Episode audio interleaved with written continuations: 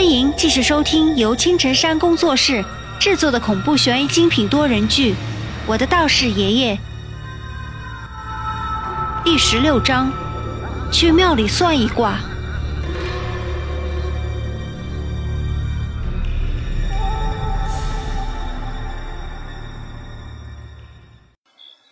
第二天早上，从网吧回到宿舍，我都快困疯了，准备翘课一天睡觉，还没来得及爬上床，就被老大拽住了。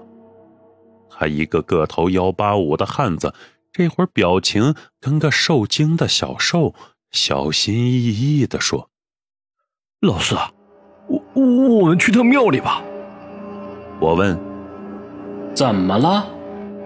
他惊恐的在宿舍看了一圈，又看了看还在睡觉的老三，压低声音，神秘兮兮的说：“我总觉得啊，觉得有不干净的东西，想去庙里烧个香，求个心安呢。”我刚想拒绝，想起来一件事儿：S 市内有几座大寺庙，信徒特别多，需要交的香火钱也多。我这个穷学生是不敢去这样的地方的，但在 S 市的郊区也有一座比较出名的泥佛寺，去的大多是穷人，不管是否有钱，庙里的僧人都让烧香，而且庙中有个雍大师，传说法力高强，慈悲为怀，人称活佛，说不定他有办法治治包子铺那玩意儿。我先用冷水洗了把脸，清醒了一下，就与老大一起朝着泥佛寺出发了。坐了二十几站的公交车才到。庙并不大，就几栋建筑，分别供奉了佛主菩萨，香火却十分旺盛，来往香客络绎不绝。进了庙里，我们拉着个小和尚问雍大师在哪他上下打量了我们后问。要预约吗？看来见雍大师的人太多，还得预约。我摇摇头，想着今天或许见不上了。老大却一把抓住小和尚的衣服，看样子都快给他跪下了。老大说：“我们今天必须见到大师，不然会死人的。”认识老大时间虽不长，一直敬他是条汉子，哪里想得到？他也会有这么脆弱的一面。小和尚脸上有些为难。这时，我听见身后传来一个有些熟悉的声音：“是你啊，这么巧！”转头一看，竟然是那天在图书馆前碰见的长直发女孩。她甜甜的冲我俩笑着。老大被这笑迷的，居然忘记继续求那小和尚。我心里一个不爽，拐了他一拳，他这才回过神来。见我俩没说话，他轻快的跳上前两步问：“你们到这儿干嘛？”我，我有些词穷，从小到大我真没跟女孩子说过几句话。钟施主，一位胡须雪白、身着袈裟的大师。不知什么时候出现在身边，朝着女孩双手合十，女孩与他很熟悉似的，双手合十回礼。雍大师，又来麻烦你了，请随我来吧。大师转身就要走，我听见女孩叫他雍大师，赶紧一步上前叫住他。大师，最近我身边发生了些怪事儿。能不能请您看看？雍大师转身打量了老大几眼，眼神转到我身上时，出现一丝诧异。施主，请问你的生辰是？八月十二日。他更诧异了。八月生的，我纳闷八月生的人多的是。大师为什么会觉得诧异？施主，你也一并跟我来吧。我和女孩往里走，老大想跟来，却被小和尚拦住。老大有点慌了，用他特有的大嗓门嚎了一嗓子：“呃，大师，我也遇到怪事了。”雍大师转身对他说：“施主，你没事以后你跟着这位小施主，保得他平安，你就平安。”以一颗平常心去面对那些你所未知的事物，总会逢凶化吉的。大师口中所说的小施主，明显是指我。老大看起来并不明白此话，不过也没强行要跟进来。我让他在寺庙门前等我。便跟随女孩和大师，朝着最里面的一栋建筑走去。进到里面，是很简陋的房间。看来大师平日的生活很节俭，桌椅是常见的那种藤条编制。比较特别的是床，那张床并不能算是一张床，是由大小几乎相同的石头砌成，所以在我看来。顶多只能算是一张石台，上面铺了一层很薄的褥子，睡在上面一定很硬。大师进门之后，便坐在石台上开始打坐。我跟女孩站在那儿等着。女孩调皮的玩着书包上的一根绳子，也不出声，耐心的等着。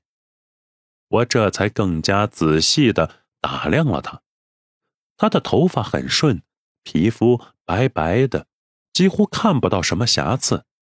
眼睛又圆又大，小鼻子翘翘的，很可爱。可能察觉到我在看他，他抬起头冲我微微一笑，露出整齐的白牙和嘴角的两个酒窝，看得我心脏漏跳了两拍。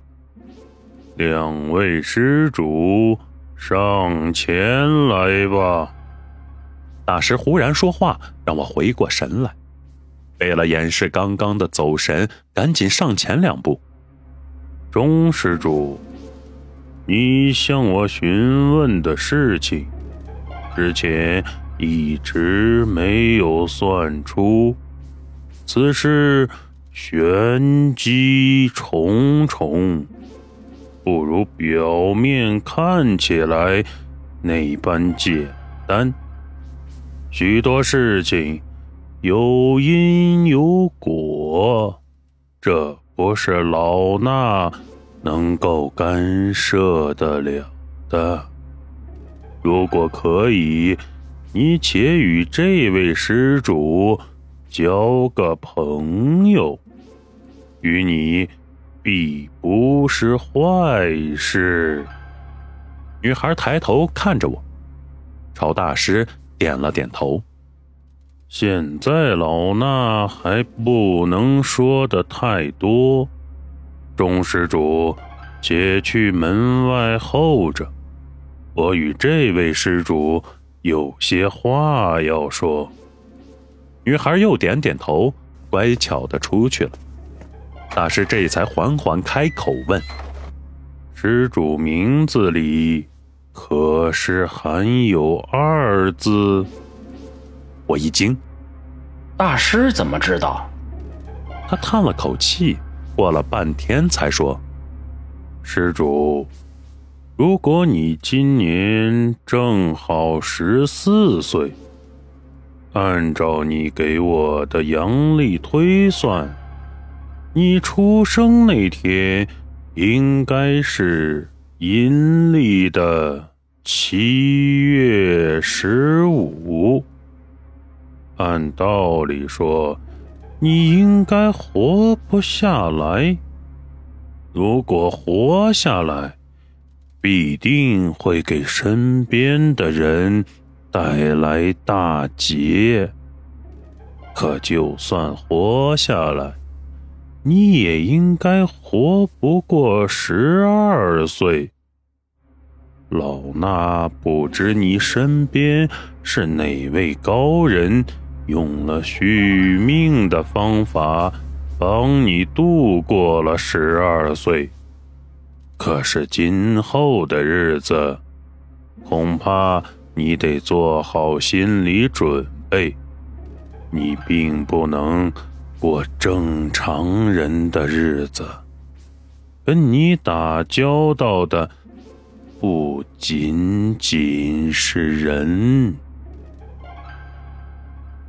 还有你的身上，我还有一种看不透的感觉。他说的跟我的经历十分匹配。我出生的那天，家里人搬了家。的确也是阴历的七月十五。至于活过十二岁的事情，我就不太明白了。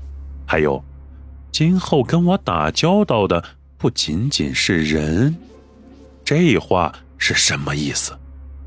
难不成我以后要天天见鬼？施主，老衲知道你有很多疑问。可命运如此安排，你就必须要学会适应。要知道，那位帮助你的高人是付出了十分惨痛的代价，才换来你的这条命，要懂得珍惜。另外。你身上的那件宝物，可以暂时保你平安。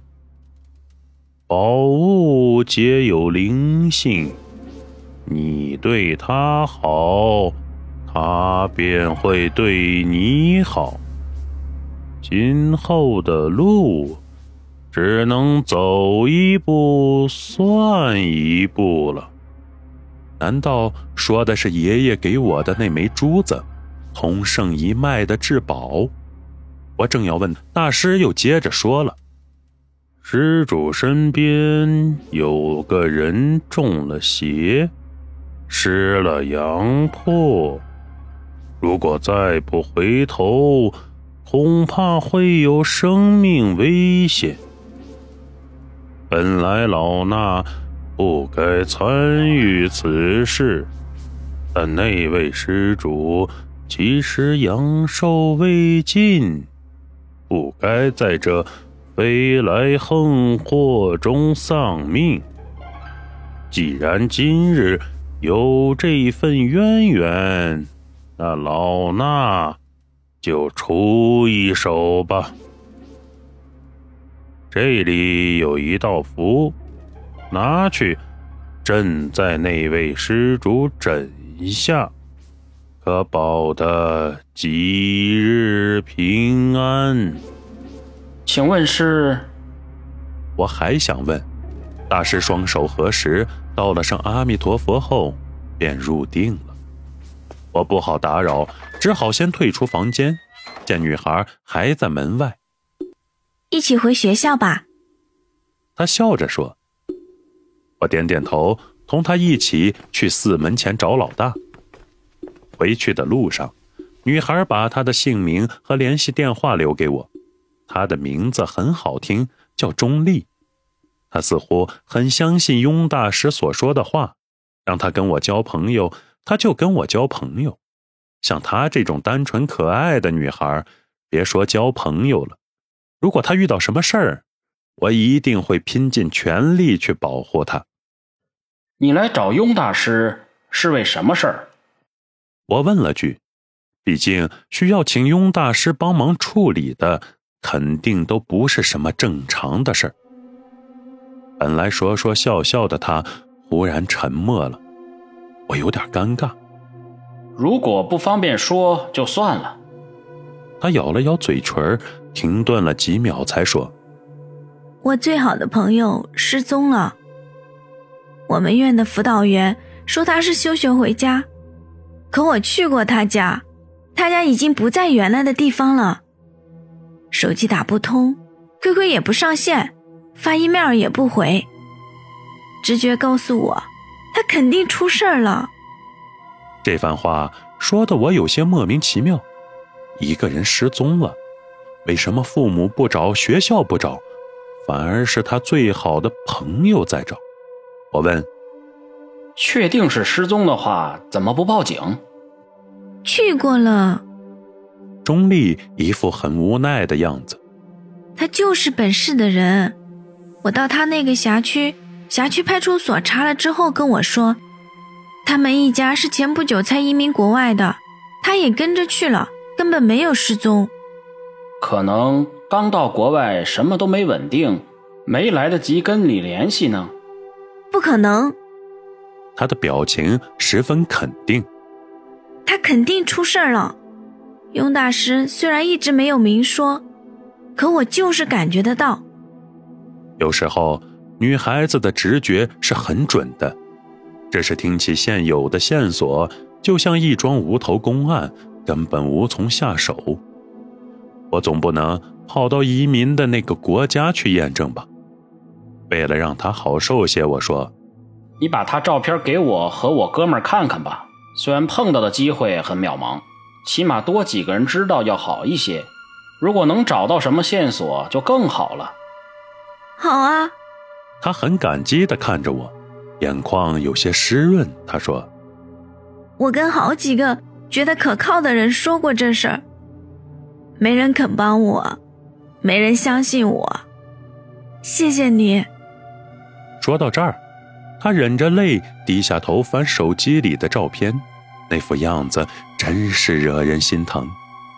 很快，照片翻到了，钟丽把手机递到我手上，一直没说话的老大也伸头过来看，在看到女生第一眼时。我有种很奇怪的感觉，像是在哪里见过。如果盯着照片时间长了，会有一种很不舒服的感觉，就像照片里的女孩正直勾勾的盯着你一般。彩信发我手机里吧，平时我会请认识的人帮你留意的。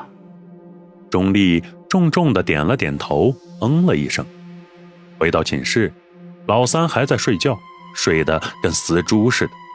老大这个话痨子，今天蔫了一天，懒懒地爬上床。我凑到他床边问：“王大，你到底咋了？为什么忽然拉着我要去寺庙？”他心虚地瞥了一眼老三，神秘兮兮，压低声音说：“老四啊，哎，以后你要不回来睡的话。”哎，告诉我一声啊！这这，我也去外面睡啊。我有点不耐烦。到底咋了？你一个老爷们儿，什么时候变得磨磨唧唧的？他沉默了一会儿，一咬牙说：“嗯，哎呀，算了，告诉你好。”他两步爬下床，将我拽到寝室外面，掩上门才说：“老四啊，老三他有问题啊。”